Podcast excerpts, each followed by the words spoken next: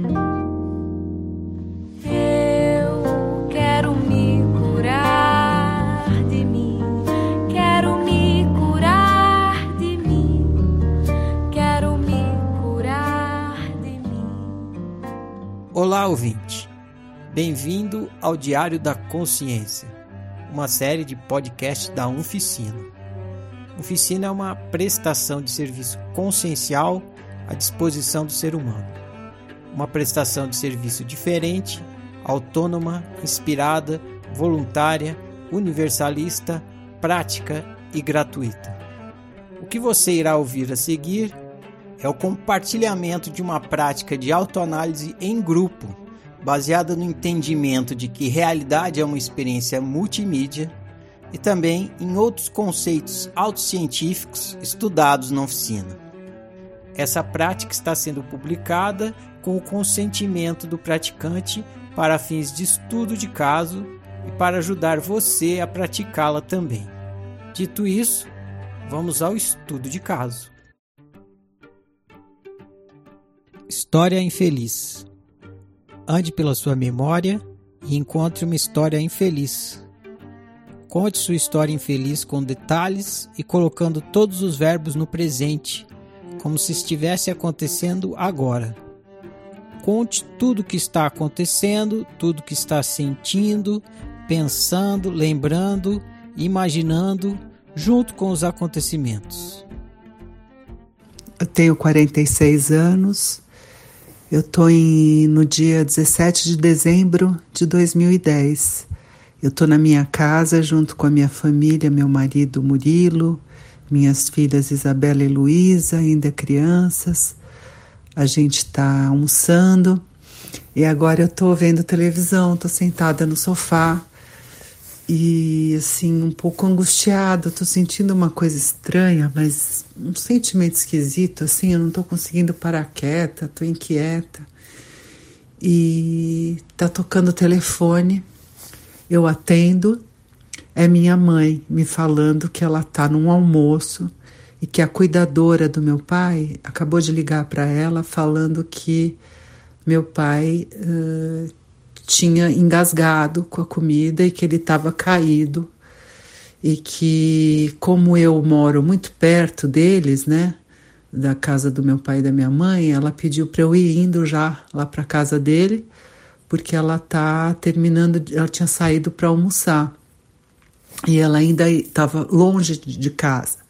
Então ela, ela pede agora para mim para eu correr lá para casa deles, onde eu morei a minha vida toda até antes de casar e encontrar lá, dar uma assistência para a cuidadora do meu pai. Meu pai está com Alzheimer e ele já está num caso bem grave, assim, ele já não está reconhecendo ninguém, ele passa o dia inteiro dormindo, ele está tomando as dosagens mais altas de medicamento, ele está diabético, ele está super magro, ele está uh, bastante já bastante complicado, mas nunca foi internado, ele nunca teve nenhuma questão assim mais séria que levasse esse ele para uma internação, mas a gente está sempre apreensiva porque ele anda né, perdendo a memória.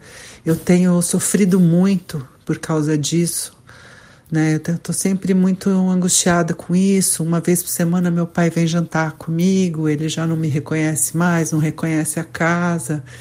Eu tenho que ajudar ele a tomar os remédios, porque ele se nega, ele esconde o remédio na, assim na boca para não engolir. Aí eu tenho que olhar para ver se ele tomou, tenho que fazer ele tomar, como se ele fosse uma criança, né?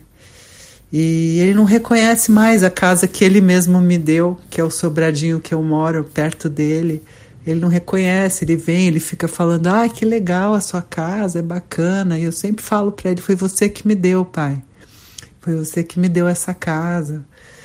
E ele fica olhando sem reconhecer, e eu tô muito, muito preocupada com ele.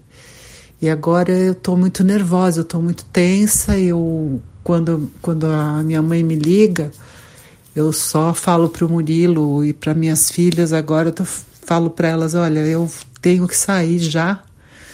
E por favor, fiquem aí. Eu vou na casa do meu pai para ver o que está acontecendo.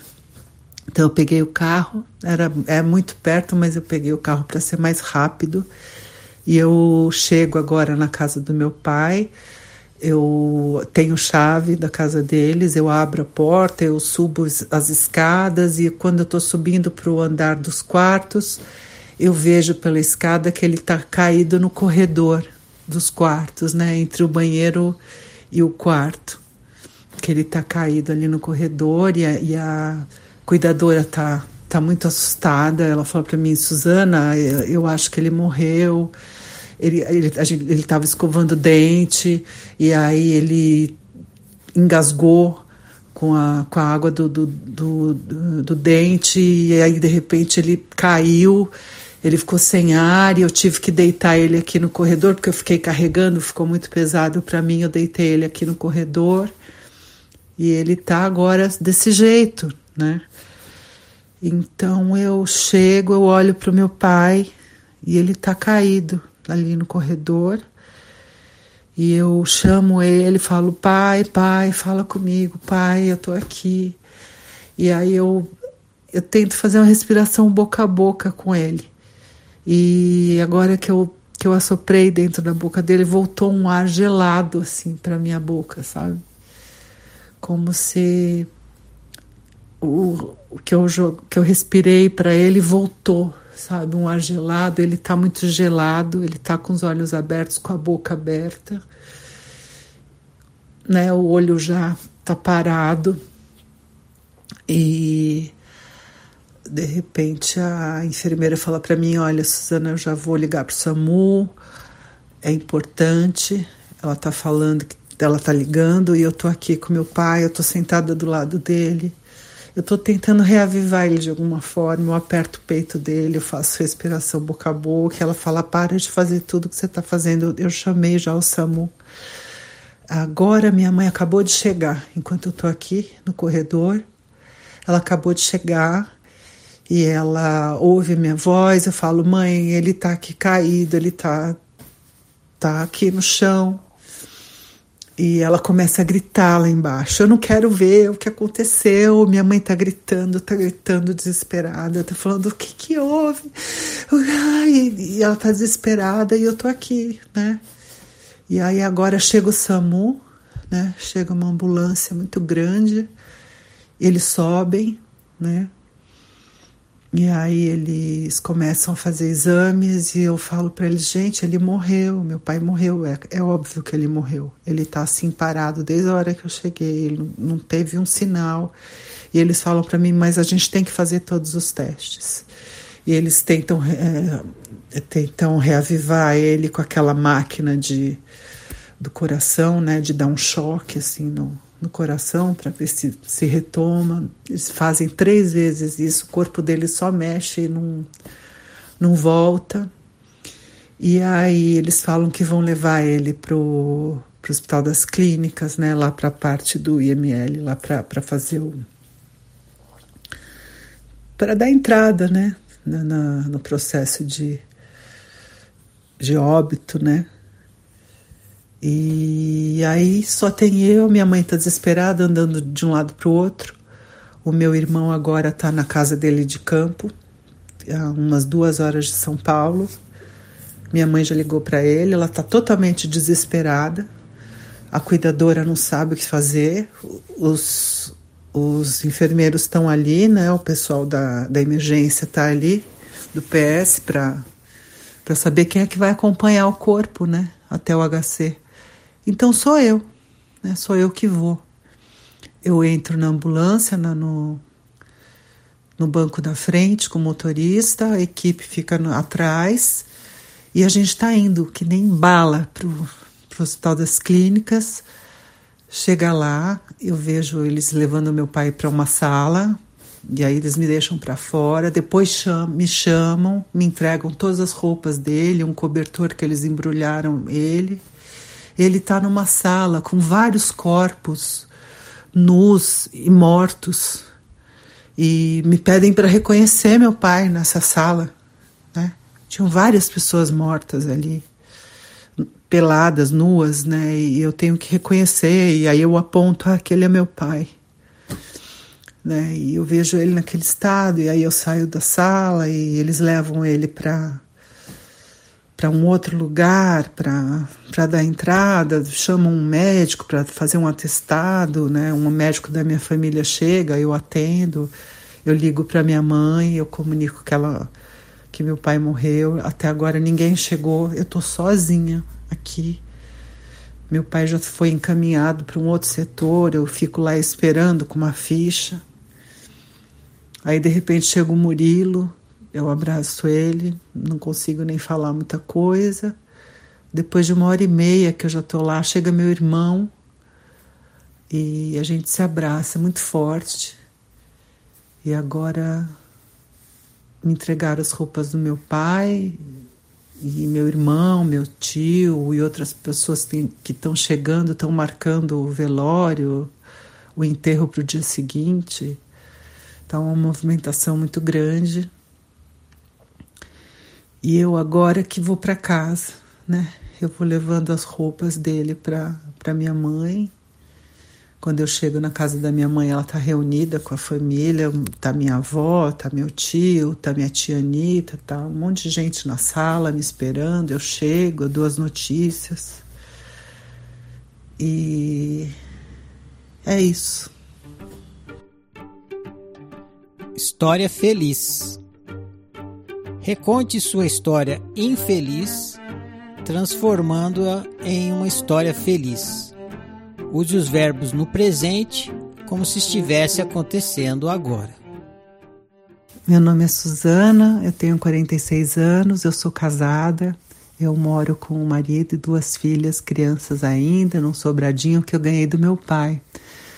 Meu pai é um cara que tem agora 82 anos e ele está muito bem. Ele está muito, muito, muito lúcido, né? Ele tem uns, uma mente muito, muito viva, né? A gente é muito amigo, muito amigo. Ele me faz uma companhia incrível.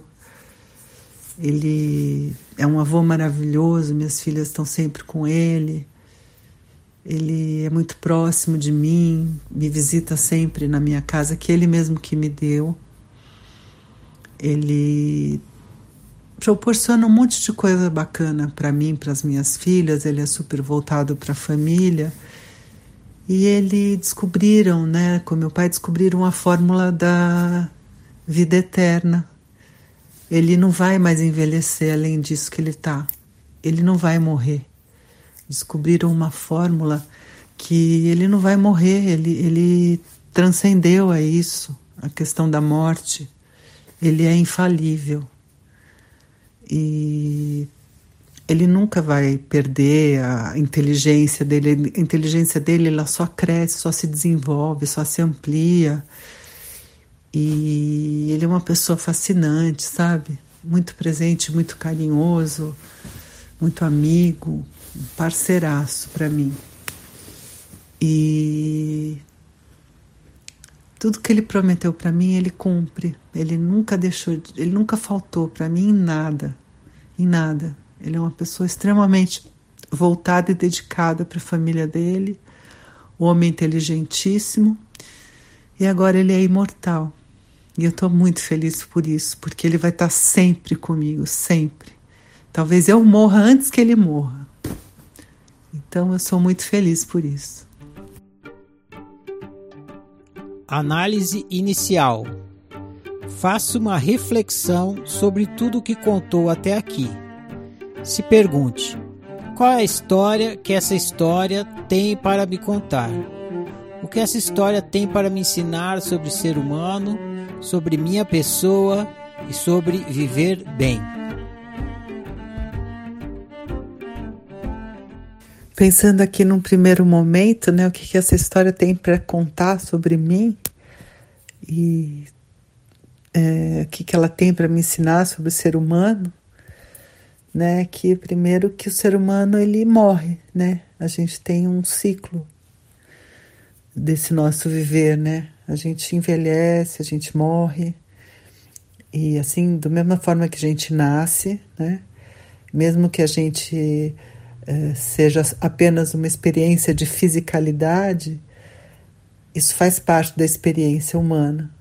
né, do, da experiência de fisicalidade humana, ela não ser, ela ser mutável, né?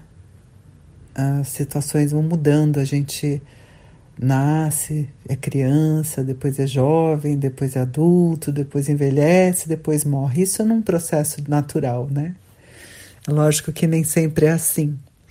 Existem filhos que morrem antes dos pais, pais que morrem uh, depois dos filhos, né? Então, essa é uma ordem, vamos dizer assim, que é mais natural, mas também não é a única forma, né? Eu tive pai até 46 anos, um pai muito presente, e eu senti muito a morte do meu pai, muito. Não foi o primeiro momento que eu tive uma perda dessa forma, né? Meu avô morreu quando eu tinha 18 anos, e também fui eu que estava lá, né? Quando vieram buscar o corpo, eu estava lá na casa, também uh, passei por essa situação, né? De ver a pessoa que você ama morta e aquela coisa fica se concretiza, né? É uma experiência que a gente tem. A morte do outro faz você questionar muito, né?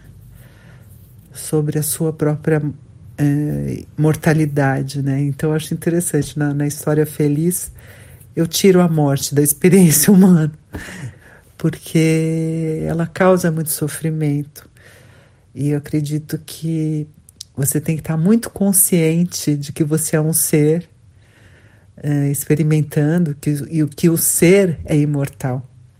Né? Porque o ser nunca nasceu, então ele também não morre, ele é, ele existe.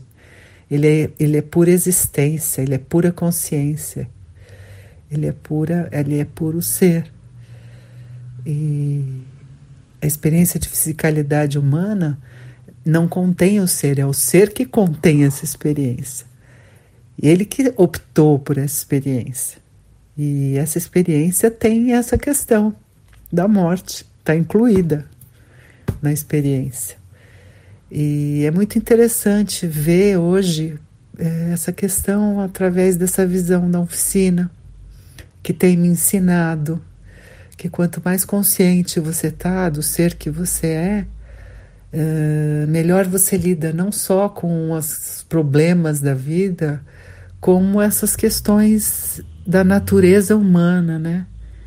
Do modo operacional humano. A gente uh, lembra que a gente optou por isso, então isso já estava no contrato, né? Quando a gente desceu para o play, é, já estava no contrato. Eu posso até ter esquecido, mas agora eu me lembro. E quando a gente vê alguém morrer, a gente se lembra disso, né? Que esse contrato aqui vai, vai acabar um dia. Esse aqui a gente cria o tempo, o espaço. A gente vem junto, né, nessa criação da experiência de fisicalidade, né, da materialidade, da realidade humana.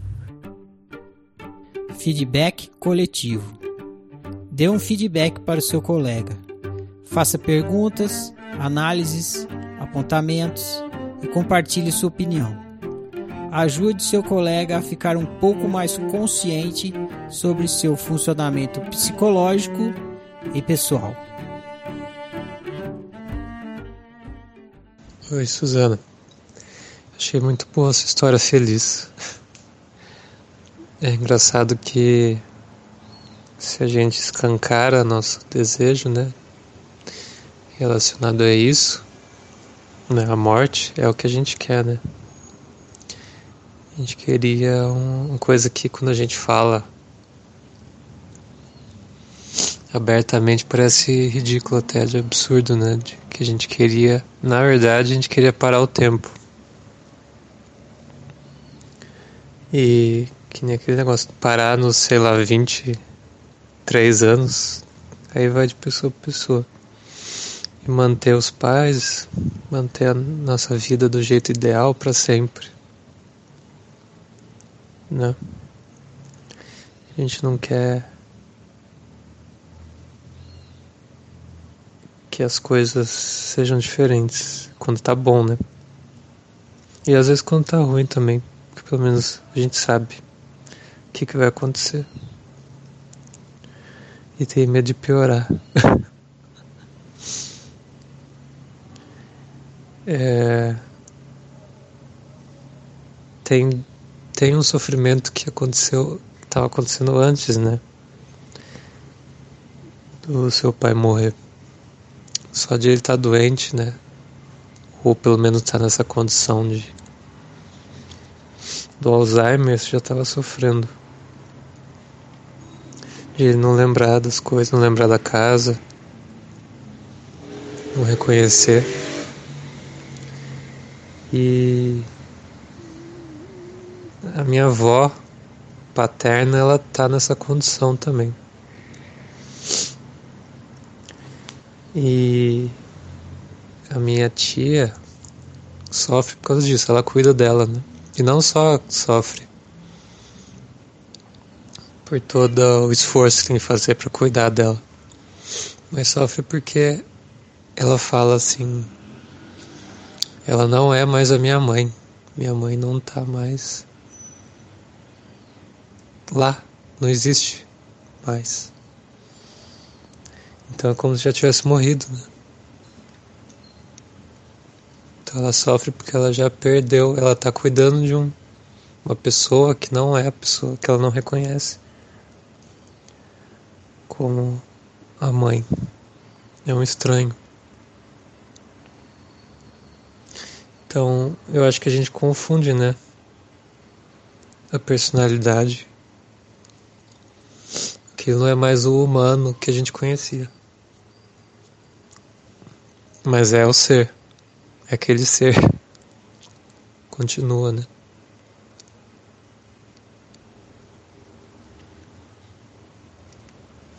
Não tem. A diferença é que não tem as memórias. Né? E a gente tá acostumado com aquele ser, com aquelas memórias. Que conhece a gente. E. E lida com a gente do jeito que a gente está acostumado se a minha mãe, por exemplo, mudasse totalmente o jeito dela, ia ser estranho, né? Se algum amigo meu mudasse totalmente o jeito, para um jeito que eu não gosto, eu ia sofrer, porque eu não tenho mais o amigo que eu tenho, que eu tenho agora. Mas tem um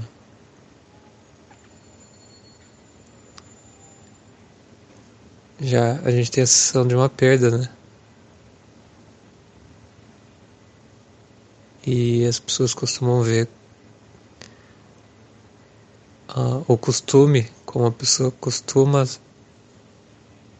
ser, como quem ela é. Daí quando ela muda radicalmente,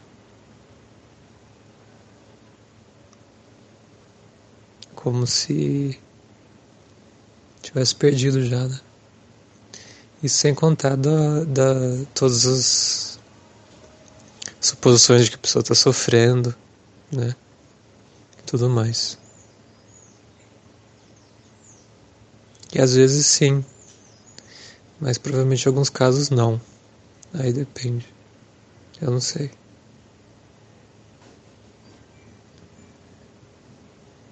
Agora, em relação à morte, acho que você já, né, já percebeu bem. É... é engraçado como a gente, né, tradicionalmente, acha que sabe tudo né, da morte.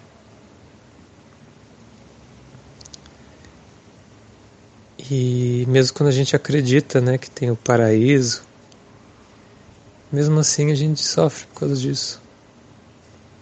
É meio estranho, né?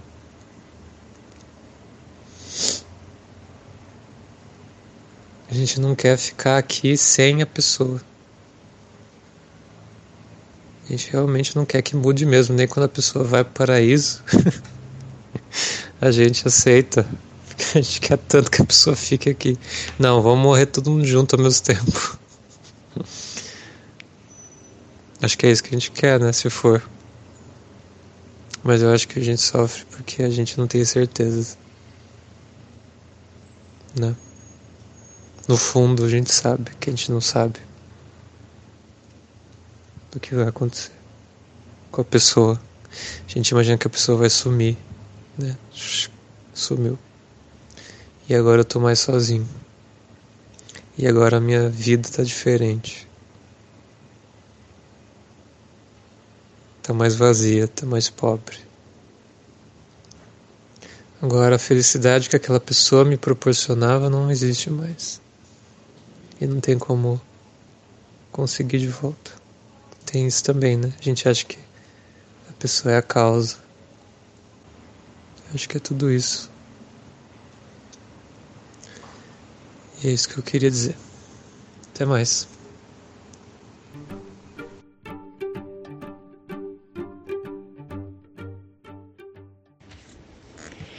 Oi, Su. Você conta aqui na, na sua análise sobre a perda de uma pessoa próxima, que, é, que foi seu pai, né? É, é muito difícil lidar com perdas, ainda mais com a morte né? Todos nós passamos em algum momento da vida por isso. E na sua análise, eu não tenho muito a acrescentar não, porque você relatou com muita lucidez aqui sobre o seu desejo, né? Então, na, na sua história feliz, você diz que seu pai é um, é um homem saudável e lúcido, e vocês têm um ótimo relacionamento. Ele sabe que agora ele é infalível e imortal, porque descobriram uma fórmula da imortalidade. E ele está sempre com você e nunca mais vai te deixar. Você diz: talvez eu morra antes dele. Então aí ficou explícito o seu desejo de não ter experimentar a, dor de ver um ente amado partindo. Né? Mesmo hoje, como oficineira, você sabe que essa questão é, é inexorável, né? Não tem como evitar por causa da impermanência de todas as coisas que são materiais também, né?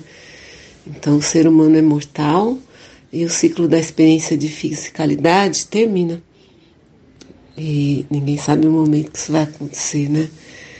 A gente chega aqui no jogo sem saber de nada, com uma única garantia que o jogo acaba. Então, pais e filhos morrem, uns antes, outros depois. E você teve o privilégio de conviver com seu pai até os 46 anos e havia experimentado uma perda, uma experiência parecida aos 18. Ver quem você ama morto fica gravado, fica no inconsciente, porque é difícil de entender, né? E, e traz bastante questionamento sobre a finitude de todas as coisas. E você retira isso na sua história feliz. A dor, o sofrimento. E saber que o ser é infinito, não nasce nem morre, faz toda a diferença. Né? A gente está estudando agora a fase existencial e isso está ficando bem claro. Então, é, saber disso, dessa infinitude do, do ser, porque a existência não tem fim, a existência do ser, né? Não tem começo nem tem fim, ela só é. Então isso amplia a consciência sobre a sua própria natureza e a criação dela, com tudo que tem no pacote. Tudo. Então, a impermanência e a finitude da matéria, que é a, a, a sua fisicalidade, ao que o seu avatar está sujeito, né? Seu corpo físico.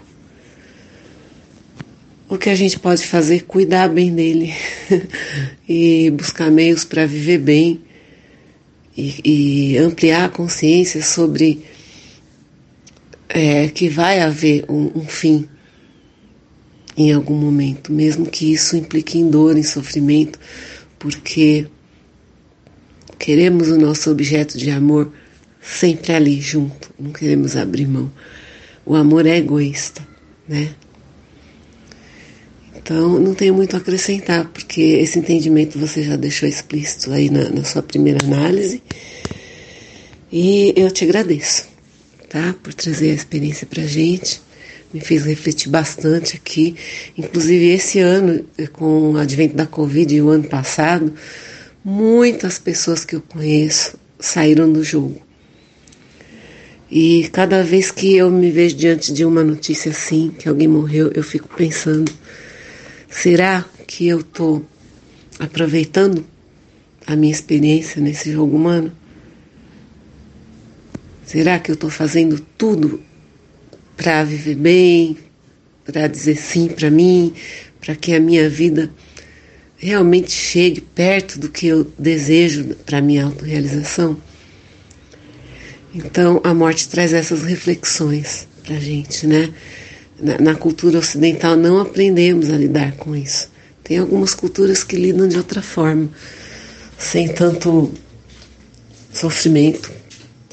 Talvez, né? Porque eu acredito que todo mundo sofre sim, por mais iluminado, esclarecido e, e, e com bastante entendimento sobre essa questão. Né? Os, os mexicanos celebram, comemoram, tem até o Dia dos Mortos. E em outras culturas, talvez na oriental, seja visto de outra forma. Mas eu acho que a morte é dolorida para todos. Não tem como. Outra coisa que eu queria dizer é, na história feliz, nós nos tornamos Deus, né? em toda a sua onipotência, porque como é bom construir uma história maravilhosa do jeito que a gente quer, né? Tirando tudo que não é bom, bem, velho e caro, tudo que não está de acordo com o Quatrix. Então, por que não?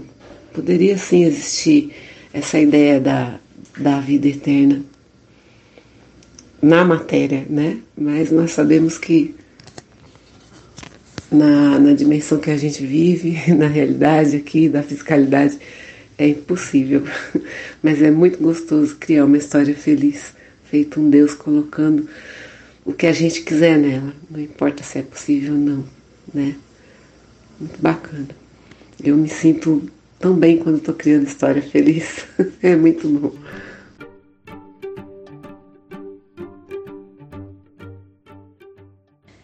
É, a sua história feliz foi totalmente diferente da sua história infeliz, que você deu realmente na feliz um rumo, um rumo não, foi só o final que, que mudou.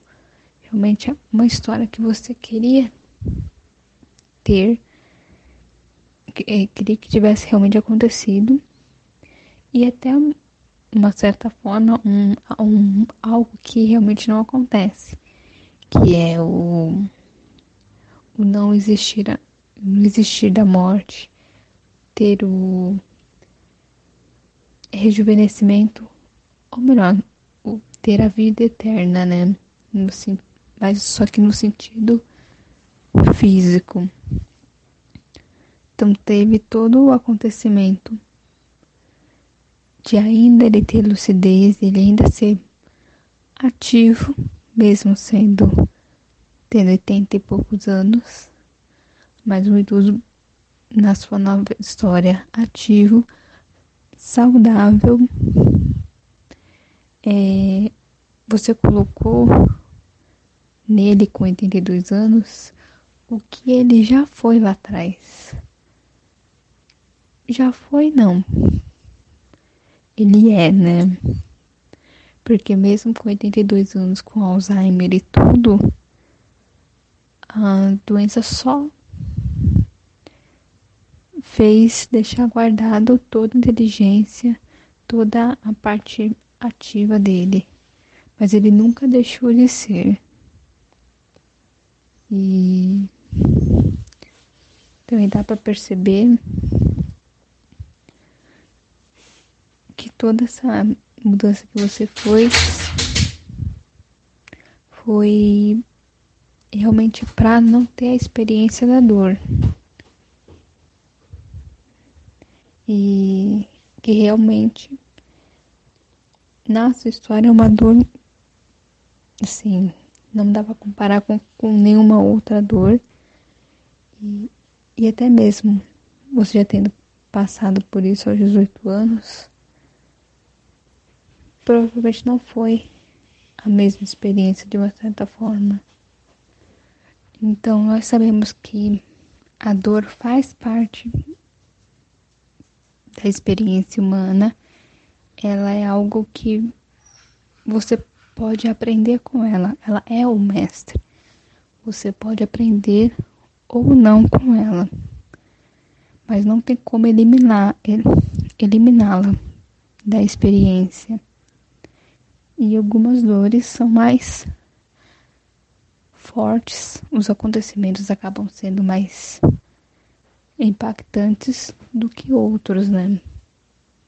E até também de pessoa para pessoa. Então, a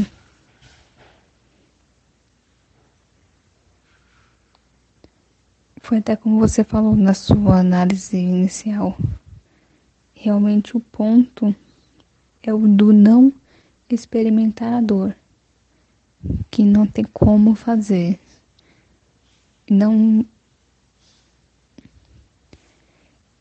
não tinha como voltar atrás, porque ele também escolheu isso e como você também escolheu fazer parte dessa história junto com ele. Então foi uma experiência que você teve uma grande oportunidade de ter junto com ele por 46 anos e que de alguns anos a experiência foi diferente do que antes, por causa da idade, da, da doença, mas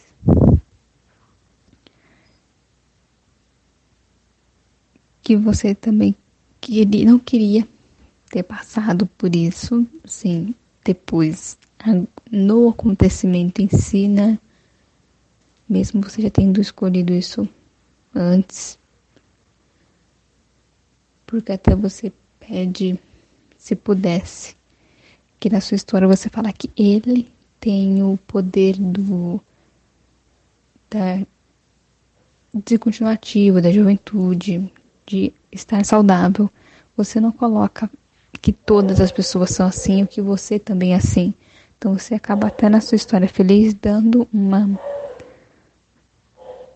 uma oportunidade de vou chamar de vida boa e eterna, né? Boa no sentido de saúde saudável para ele e acaba não fazendo isso para você, porque no seu caso o que é importante na sua história feliz era você não ter sentido as dores que você sentiu, não ter experimentado a dor dele dele indo perdendo a, a, a parte ativa dele e indo embora da, daquele jeito. Eu do passado. Reconte a mesma história infeliz que contou no passo 1, mas reconte colocando o sujeito na terceira pessoa, substituindo o pronome eu pelo seu nome ou por um apelido representativo do seu sofrimento. A Suzana tá na casa dela num sábado à tarde, depois que acabou de almoçar, e ela tá bastante angustiada. Ela tá vendo televisão, mas ela tá inquieta, ela não consegue ficar tranquila. Ela tá com o marido dela com as duas filhas, pequenas ainda, crianças. E ela recebe um telefonema da mãe dela pedindo para ela correr até a casa dos pais, ela morava, ela mora bem perto da casa dos pais. E é, a mãe pede que ela vá lá porque a cuidadora do pai dela disse que o pai dela tava, tinha engasgado, que ele estava caído. E que era para ela ir, ir indo na frente porque a mãe da Suzana estava almoçando com umas amigas e estava um pouco longe de casa. E a Suzana morava ali perto. Então a mãe pede para ela ir uh, acudir, né? Entender o que está acontecendo. E a Suzana sai de casa com pressa, pega a chave do carro, avisa o Murilo, o marido dela e as filhas, que ela tem que ir lá ver o que está acontecendo na casa do pai, para eles ficarem em casa. Ela pega o carro e vai. A casa era bem perto, mas ela prefere é, pegar o carro e ir, porque ia chegar mais rápido ainda. Quando ela chega, ela abre o portão, ela entra na casa, porque ela tem chave da casa de, é, dos pais dela. E ela entra e vai subindo pela escada que dá no corredor dos quartos e dos banheiros no segundo andar. Quando ela está subindo a escada, ela já vê o pai dela caído no corredor. E a cuidadora encostada assim na parede, um pouco assustada. Uh, a cuidadora conta que o pai dela estava escovando o dente e engasgou quando foi enxaguar a boca com a água né, da, da escovação e, e tinha engasgado e que ela tinha tentado segurar o pai da Suzana e não conseguiu e acabou deitando ele no, no corredor. E ela conta também que ela, antes de, dele cair, ele falou várias frases em francês. Falou sobre Deus. Ela só entendeu Dieu, Dieu. E o pai caiu. E a Suzana tá ali, agora, olhando para o pai dela. E o pai dela tá caído, tá com a boca aberta, tá com os olhos abertos, tá parado, sim, os olhos parados. Ela ajoelha do lado do pai, fala pro pai: "Pai, pai, sou eu, eu tô aqui. Fala comigo". E ele não não tem nenhuma reação. Ela chega, tenta reavivar o pai, faz uma respiração boca a boca, mas quando ela sopra o ar dentro da boca dele, só volta um ar gelado para ela. E ela começa a chorar e fala com ele, pai, pai, eu tô aqui, eu tô aqui, fala comigo. Ela tenta fazer uma massagem no peito para ver se o coração volta a bater. Ela tenta reavivar o pai de qualquer forma e não acontece nada. Enquanto ela está fazendo isso, a cuidadora liga para o SAMU e avisa para ela parar, porque eles já estão chegando. E nessa hora chega a mãe da Suzana na casa. A mãe da Suzana está desesperada. Ela ouve a voz da Suzana e começa a gritar e começa a falar: Filha, o que aconteceu? E, e eu não quero ver, eu não quero subir, eu não quero nada. Então ela está andando de um lado para o outro, gritando e não fala coisa com coisa. A Suzana também não, só fala para ela: Mãe, ele está aqui, ele está caído. E fica essa situação assim até que chega o SAMU, né, numa ambulância muito grande, com uma UTI na parte de trás e tal, e eles sobem a escada, né, e encontram a Suzana lá no corredor com o pai ajoelhada do lado do pai. Eles começam vários procedimentos para tentar reavivar, trazem máquina de dar choque no coração para ver se volta a bater. E a Suzana olha para eles e fala: podem parar com isso, ele morreu não façam isso. Aí eles falam, não, a gente tem que tentar fazer o máximo para né, o máximo que for possível para tentar reavivar. E aí eles pedem um, uma manta, um cobertor dele para carregar, para colocar em cima de uma maca. E a Suzana vê a mãe desesperada, ela sozinha, a cuidadora também um pouco em estado de choque. E ela percebe, o irmão estava viajando, estava no sítio dele a, duas horas de São Paulo, já tinha sido avisado, mas não estava ali. Então a Suzana conclui que é ela que tem que ir com o pai para o IML do HC. E ela vai no banco da frente, junto com o motorista, a ambulância vai ligada a sirene, eles vão correndo, vão subindo pela Rebouças, correndo uh, ultrapassando todos os carros. E ela está ali olhando tudo aquilo como se estivesse assistindo um filme de terror. E eles chegam, eles chegam nesse, no, no HC, no setor ali de, de identificação dos corpos e diagnóstico e atestado de óbito, etc. Eles levam o pai da Suzana para uma sala e ela fica aguardando numa sala junto com várias outras pessoas. depois de um tempo, que ela não sabe quanto, é, chamam ela e ela entra nessa sala e ela percebe que tem vários corpos ali, nus, né, de pessoas mortas. E eles entregam para Suzana as roupas do pai embrulhadas nesse cobertor que tinham levado ele. Devolve as roupas e pedem para ela identificar o corpo do pai. E a Suzana olha tudo aquilo, pouco em estado de choque, e identifica o pai, aponta né, para o corpo do pai. Depois ela sai com uma ficha na mão, levam o corpo do pai para um outro setor. E aí ela telefona para a mãe, conta que realmente ele tinha morrido, que estão dando seguimento aos procedimentos. Depois ela fica aguardando, porque chega uma médica da família para fazer o atestado de óbito, ela tem que falar o motivo do pai ter morrido. Ela fala que foi que ele engasgou e a médica conclui que tenha sido uma parada cardíaca. Engasgou e ficou sem ar e parou o coração. Então ele teve uma morte muito rápida. E ela fica ali depois que, que essa prima vai embora, que já deixou o atestado né, da, da causa da morte. E eles levam toda essa documentação para aquele outro setor e ela vai para lá também e fica com papel na mão, aguardando. Enquanto isso chega o marido da Suzana, o Murilo, ele se olha, ele dá um abraço nela, ela chora um pouco, mas não consegue falar nada. E ficam ali sentados naquele corredor aguardando que chamem ela. E enquanto ela está lá sentada, depois de mais ou menos uma hora e meia ou duas, chega o irmão dela. E o irmão dela abraça, os dois se dão um abraço muito grande, muito forte, choram, olham para o outro, também trocam muito poucas palavras.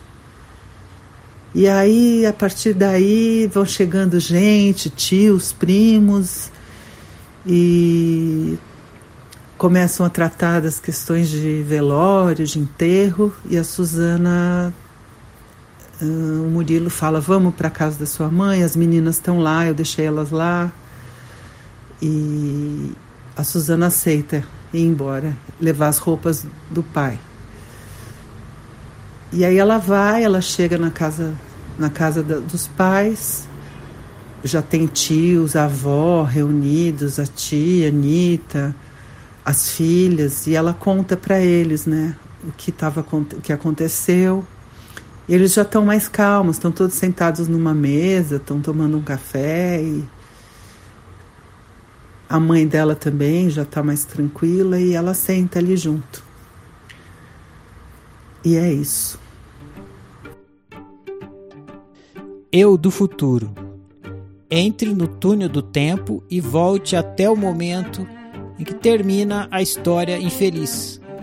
Converse com você do passado e explique para ele tudo que ele não tinha como saber no passado e que por isso sofreu tanto. Transmita para você do passado toda a lucidez que você do futuro adquiriu e tem atualmente sobre o que é ser humano e sobre como lidar bem com aquele tipo de situação e outras situações similares que você do passado viverá no futuro. Oi, Suzana. É, eu sou você no futuro. Eu tô aqui junto com você. Tô, todo tempo eu tô aqui com você. E eu tô junto com você na ambulância, eu tô junto com você no corredor, tentando reavivar seu pai, eu tô junto com você no HC, identificando o corpo do seu pai, eu tô te observando. E eu tô vendo como você está se sentindo, o sofrimento que você está tendo como você está acreditando que tudo isso é real, é a realidade mesmo. E de certa forma é uma realidade objetiva que você está vivendo dentro da sua experiência de fisicalidade humana. Junto com isso também tem uma simulada, né, que é a memória de você já ter passado pela morte de um de um pai, de um parente amado, seu avô, quando você tinha 18 anos. Eu estou observando aqui tudo que está acontecendo.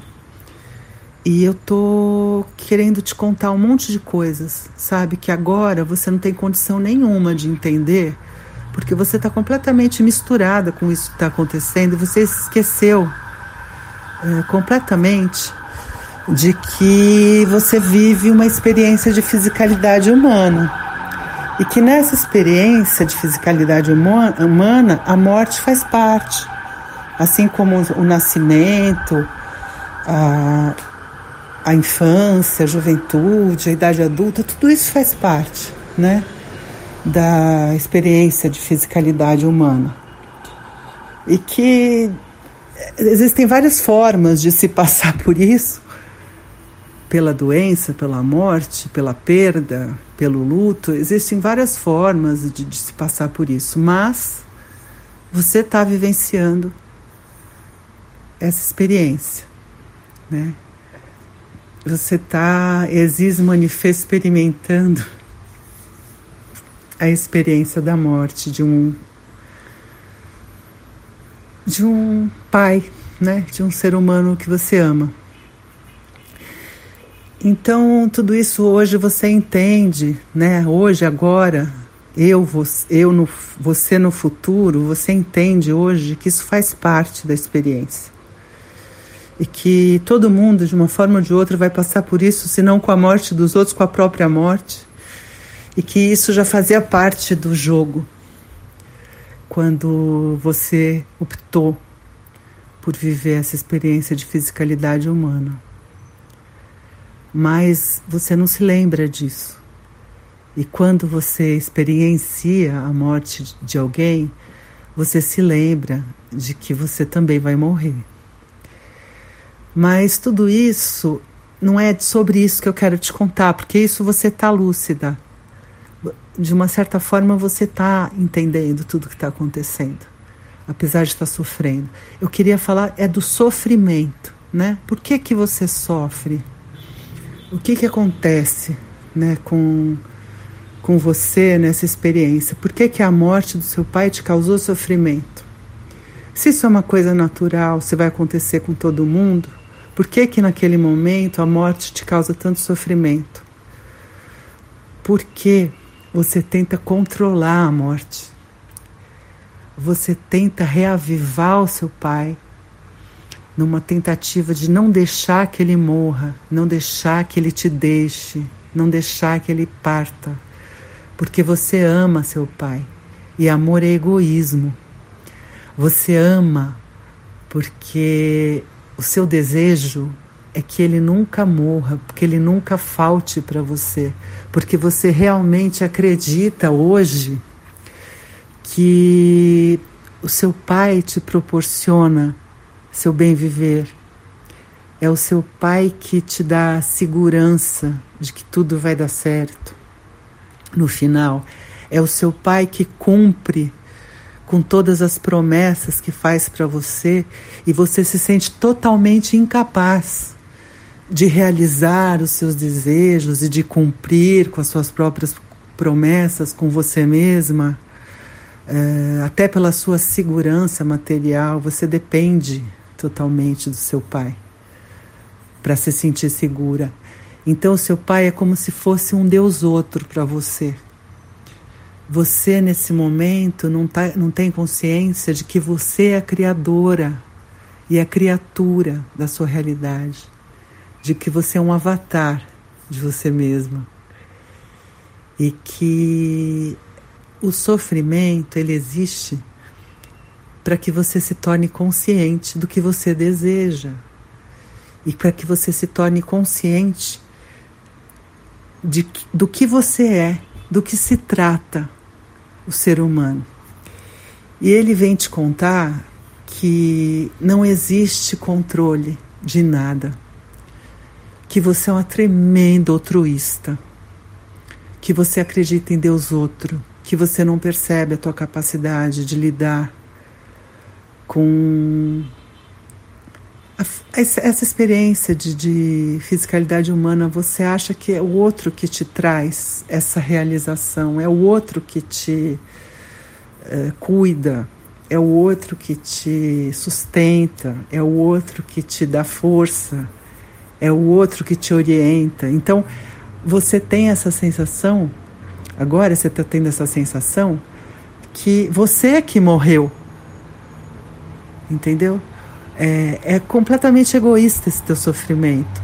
Porque se você pensar bem agora, Suzana, é, é muito melhor para o seu pai nesse momento ter partido dessa experiência de fisicalidade humana.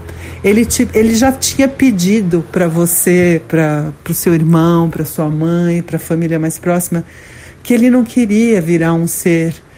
É, um ser humano dependente, é, sem consciência, sem memória, que só desse trabalho, que não tivesse uma vida digna daquilo que ele merecia. Ele já tinha falado que ele preferia morrer a virar um, um vegetal, né? Que vegetal nem é a palavra, porque talvez vegetal não seja nada disso, mas é só uma uma metáfora, né?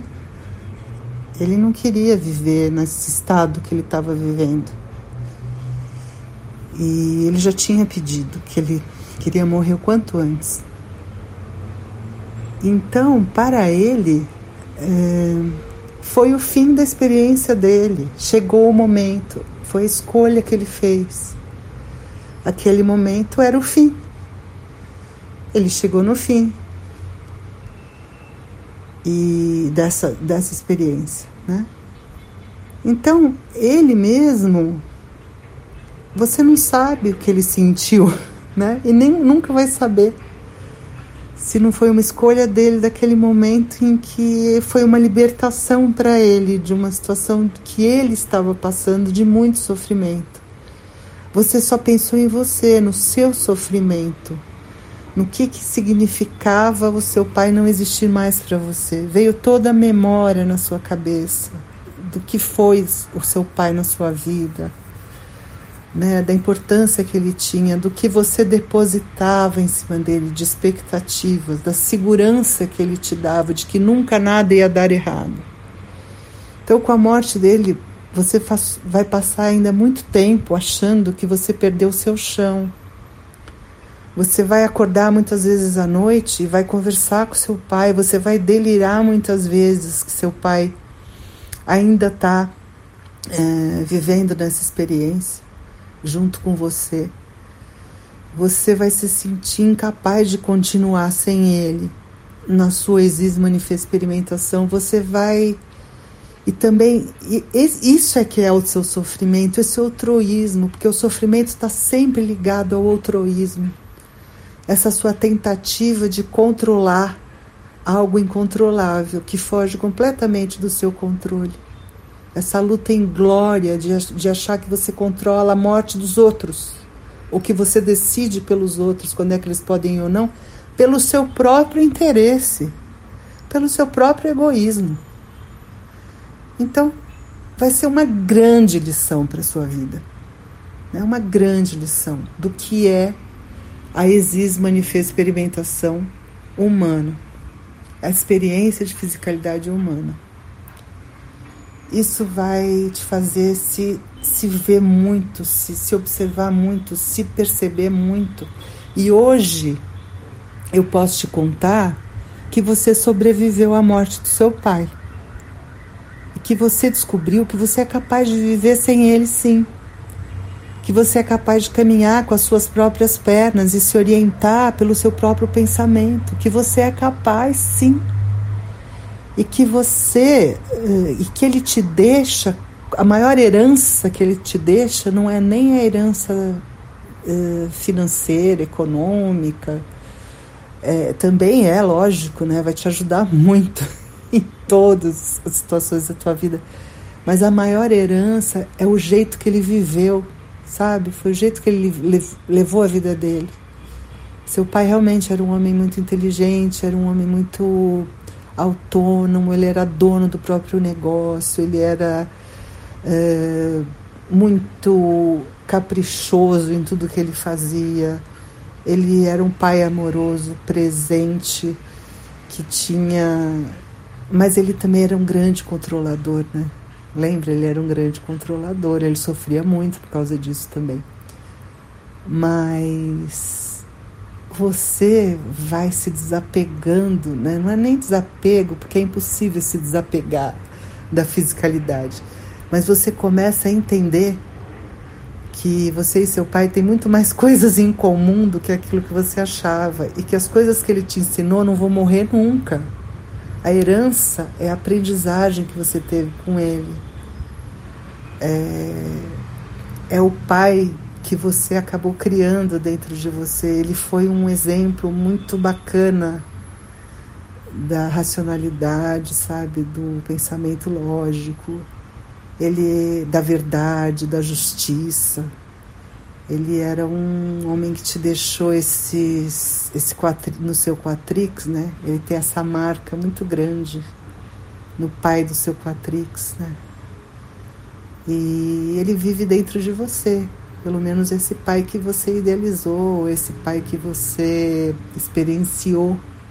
Você teve uma experiência de pai que, enquanto você tiver memória, ele vai existir. Enquanto você se lembrar dele, ele está vivo e, tá, e existe dentro de você. Ele é você. Seu pai era uma grande projeção do que você desejava como um pai, né? Ele te ensinou a ser, a ser pai, mesmo você sendo uma mulher, mesmo você não tendo órgãos genitais masculinos, você aprendeu o que é ser pai com ele. E ele te deu um lindo exemplo, né? Mesmo com todos os erros, todas as falhas, porque ele era um ser humano, isso fica óbvio e claro quando ele morre ele te deixou uma herança muito linda e, e uma, uma, uma experiência de paternalidade muito bacana, muito rica. E isso também te, te aumenta a sua visão de você mesma, porque você não, não poderia enxergar nele uma coisa que você mesma não tem, porque você é a criadora da sua realidade. A realidade são projeções daquilo que a gente já tem, daquilo que de uma, de uma consciência anterior à sua experiência de fisicalidade, a causa da sua experiência. O ser que você é. E você entendeu o que, que é a vida, o que é o vivenciar, o que, que é o viver, o que é a morte. E você descobre também, tempo depois, que você não tem medo da morte. Você tem medo de sofrer. Porque sofrimento é que é o problema, né? Mas na verdade ele não é o problema, ele é o mestre. Ele está te ensinando. É uma grande aprendizagem sobre você mesma, não é nem sobre seu pai, mas é sobre você mesma. Se você virar os olhos para você, você vai entender o que significa a morte para você. E vai também dar um outro significado para o seu viver e para a sua experiência. E vai entender que você está criando e está optando a cada segundo por continuar no jogo. A cada segundo você está criando a sua realidade. E que essa criação de realidade da morte do seu pai, que vocês co-criaram ali, que você teve esse privilégio de passar por tudo isso, de estar lá você com ele, acompanhando até o momento em que ele é enterrado, tudo isso é uma grande aprendizagem. Uma grande aprendizagem. Então é para isso que serve o sofrimento. E ele cumpriu o seu papel. Ele cumpriu seu papel. Ele não precisa continuar com você. Você não precisa viver enlutada para o resto da, da sua experimentação. Não, o luto passa. É, aprendizar, o, o sofrimento já pode ir embora. Você já entendeu o que você precisava entender sobre você mesma, que é você quem faz o seu viver, que é você a responsável por tudo aquilo que você cria, pela causa e pelo efeito que a sua fábrica cria